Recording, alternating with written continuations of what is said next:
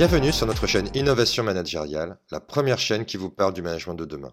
Francis, bonjour. Bonjour Michel. C'est toujours un plaisir de se retrouver pour ces podcasts, qui plus est parce qu'aujourd'hui, on va parler d'innovation. Euh, phrase majeure sur laquelle on va euh, rebondir, tu vas rebondir. Ne pas hésiter à remettre en cause les règles, les améliorer et en proposer de nouvelles si tu estimes qu'elles sont obsolètes ou inefficaces. Et donc tu poursuis. Tu es le mieux placé pour savoir ce qui est bon pour nous, pour l'entreprise, l'équipe, les clients. Et je compte sur toi pour nous aider à progresser. C'est la phrase qui démarre euh, euh, l'item innovation. Oui, alors elle est un peu longue cette phrase. Elle souligne l'importance de l'innovation aujourd'hui. Ça a toujours été important l'innovation, mais si je fais le lien avec le VUCA et notamment l'incertitude, on voit bien que pour continuer de, se développer, les entreprises ont besoin de, créer de nouvelles valeurs. Et, la question se pose de euh, comment s'y prend-elle pour euh, innover. Et on a des sondages qui disent que 85% des dirigeants considèrent que l'innovation est très importante pour rester compétitif, mais ils avouent aussi qu'ils n'y consacrent que 10% de leur temps. ça, c'est déjà une première interrogation.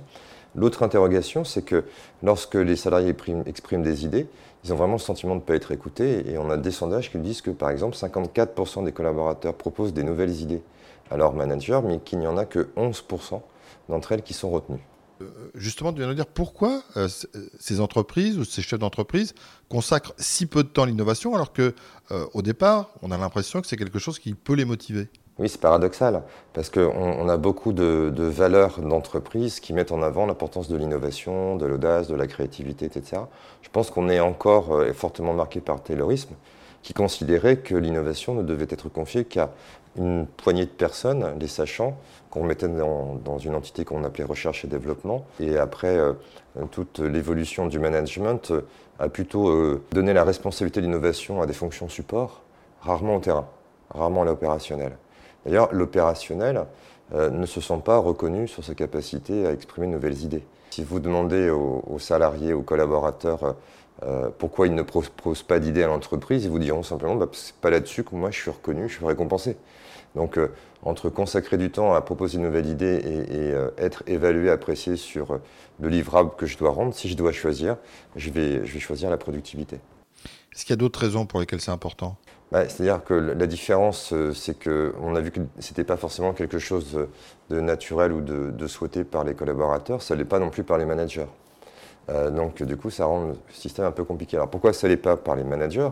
Tout simplement, quand moi j'étais à l'école dans les ressources humaines, euh, dans les années 80, on m'a appris qu'un manager, ça avait quatre finalités, et je pense que c'est encore d'actualité.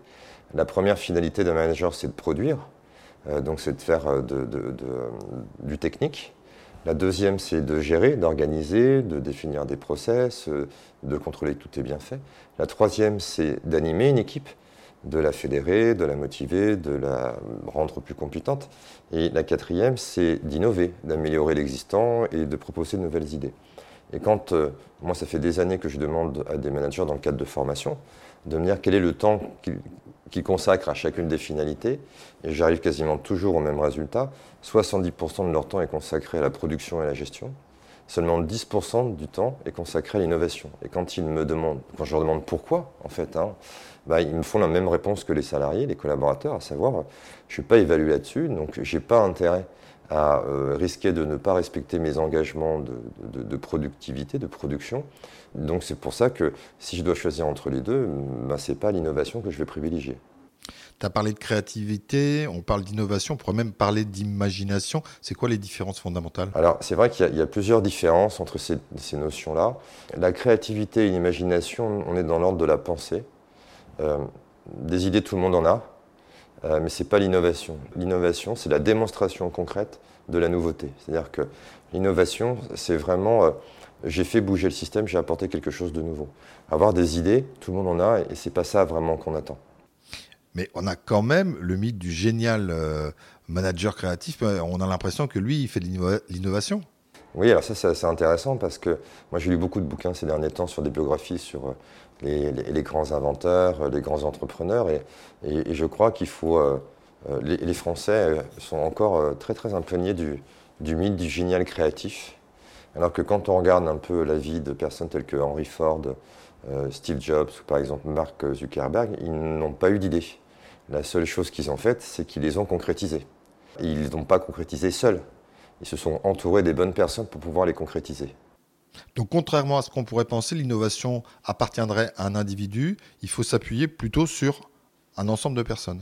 Oui, je pense qu'il est extrêmement rare qu'une seule personne ait, une idée géniale. Euh, je crois que c'est un processus collaboratif. Euh, euh, et, j'aime bien me référer à, l'ouvrage qui s'intitule La sagesse des foules de James Surowiecki. Je m'excuserai si j'écorche le nom, c'est pas facile. Hein. qui dit que entre, en, cas de nouveauté, et, je refais référence au VUCA, quand on ne sait pas, quand on a un problème, il faut trouver des solutions, quand euh, on a une idée mais qu'il faut l'évaluer. L'évaluation de la foule, du maximum de personnes, est plus pertinente que l'évaluation d'un expert ou de plusieurs experts. On l'a vu d'ailleurs avec la pandémie, hein, euh, tous les experts n'étaient pas d'accord, et c'est avec euh, tous ces retours d'expérience qu'on a commencé à, trouver des solutions. Et pour que ça marche, il y, a, trois conditions selon lui, et là on est un peu sur les marchés prédictifs.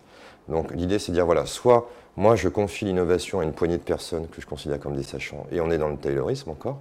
Soit j'ouvre le spectre le plus large possible, et je pars du principe que tout le monde a des bonnes idées, et on a plein de démonstrations là-dessus. Et donc, je vais mettre en place un processus qui va permettre à cette foule de pouvoir euh, exprimer et expérimenter ou évaluer l'idée. Et il dit, voilà, il y, a trois conditions pour que ça marche. La première condition, c'est l'indépendance d'esprit. Qu'on a vu dans d'autres podcasts qu'on avait tendance quand même à, se conformer à ce que nous édictait une autorité, un groupe, la société. Et là, il nous dit, maintenant, si vous voulez trouver des nouvelles choses, il faut que vous ayez une, autonomie, une indépendance d'esprit, que vous ne subissiez pas la pression sociale du groupe. Donc, c'est-à-dire que l'entreprise doit vraiment euh, créer les conditions pour que n'importe qui puisse s'exprimer librement. La deuxième condition, c'est la décentralisation des sources. C'est-à-dire qu'en fait, il privilégie d'associer les personnes qui sont plus proches de la réalité du terrain. Euh, et la troisième étape qui est intéressante, c'est la diversité des opinions. Donc, euh, dans ses propos, il a plutôt tendance à suggérer, à associer euh, des personnes au profil complètement différentes, aux perceptions complètement différentes, car c'est de cette agrégation, en fait, de ces échanges que naîtront les idées qui n'auront pas pu être trouvées par les meilleurs experts. Question de Candide. Est-ce qu'on peut penser qu'en matière d'innovation, ça puisse arriver par hasard? Alors euh, oui, ça s'appelle la sérendipité. La sérendipité, euh, c'est de trouver des choses qu'on n'avait pas cherchées. Donc il y a plusieurs catégories de sérendipité. Par exemple, la pénicilline, on n'avait pas cherché, c'est une erreur. Quelque chose que tu connais bien, c'est le, Viagra. Mais oui. ou alors euh, le téflon, ou tout un tas de choses. Donc ça veut dire. Je connais moi. Pardon? Je connais moi le téflon. moi le téflon. Et l'idée, c'est quelque part, dans l'innovation, il y a l'innovation cadrée, c'est-à-dire que c'est l'entreprise qui va dire voilà, moi j'ai un objectif, euh, suggérez-moi vos idées.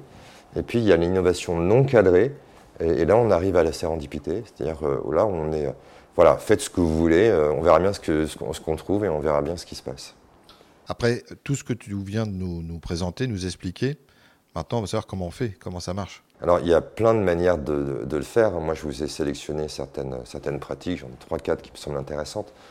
la première c'est c'est l'initiative d'Orange euh, avec euh, sa petite fabrique où il a associé une trentaine de collaborateurs qui ont pour mission en fait de, de repenser les processus, de les remettre en question. Parce qu'une des difficultés euh, dans l'innovation, c'est l'habitude. Quand on est trop centré sur ses habitudes, on n'a pas envie forcément d'évoluer. Et une habitude, elle a une fonction qui est noble, celle de nous protéger, de nous rassurer. Donc l'idée, c'est de bousculer volontairement tout ça. Et, je trouve ça intéressant. Après, il y a tout ce qui concerne les plateformes d'expression d'idées. Euh, pour euh, permettre aux salariés d'exprimer dans un lieu dédié euh, les idées. Alors, on n'est plus dans la boîte à idées des années 80, parce que le problème de la boîte à idées des années 80, c'est que tout le monde formulait des idées, mais souvent c'était un peu du grand n'importe quoi. Donc maintenant, on a appris à cadrer. Je l'ai déjà évoqué dans les précédents podcasts, l'importance d'avoir un cadre de référence. Et donc là, j'ai choisi deux pratiques que je trouve intéressantes.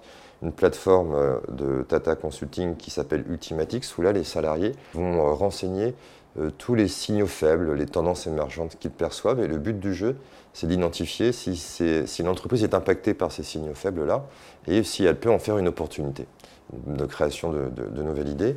Euh, une autre plateforme qui me semble intéressante, et ça se passe à l'hôtel Intercontinental, je crois que c'est en Angleterre, à Londres plus précisément, si ma mémoire est bonne, où là les salariés vont proposer des idées, mais euh, on est encore souvent dans des plateformes où les gens vont liker, parce qu'on n'aime pas trop quand même euh, faire du mal aux autres, on est encore dans le bien-être, tout ça. Eux, leur plateforme, elle est, basée sur les marchés prédictifs, donc elle rejoint bien l'esprit de la sagesse des foules. Et quand un salarié dépose une idée, ses collègues, les collègues qui le souhaitent, vont exprimer leurs prédictions. C'est-à-dire, ils peuvent, soit avec des jetons verts en disant je crois beaucoup à ton idée, et on peut aller jusqu'à trois jetons verts, je crois, soit des jetons rouges en disant j'y crois pas du tout. Et donc, c'est l'agrégation de ces prédictions qui va faire que les idées vont être sélectionnées. Après, on, a une autre approche que j'aime bien chez Air France, qui est le Hack Simple. C'est en fait, euh, c'est issu du hackathon. Donc, c'est mettre en compétition des équipes dans la résolution d'un problème. Et, ça, ils le font euh, depuis un certain nombre de mois maintenant.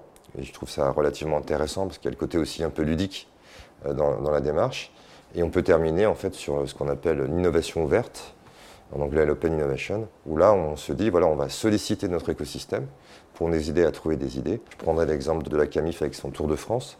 Chaque année, il euh, va euh, euh, inviter des clients, des fournisseurs, des partenaires chez un de ses clients pour bah, déjà découvrir un peu ce que propose le client et puis ensuite passer un, peu de temps à travailler sur des sujets novateurs, comme le dernier exemple qui m'a été cité, le bureau de demain. Et moi, je n'ai pas beaucoup innové pour refermer cet épisode-ci.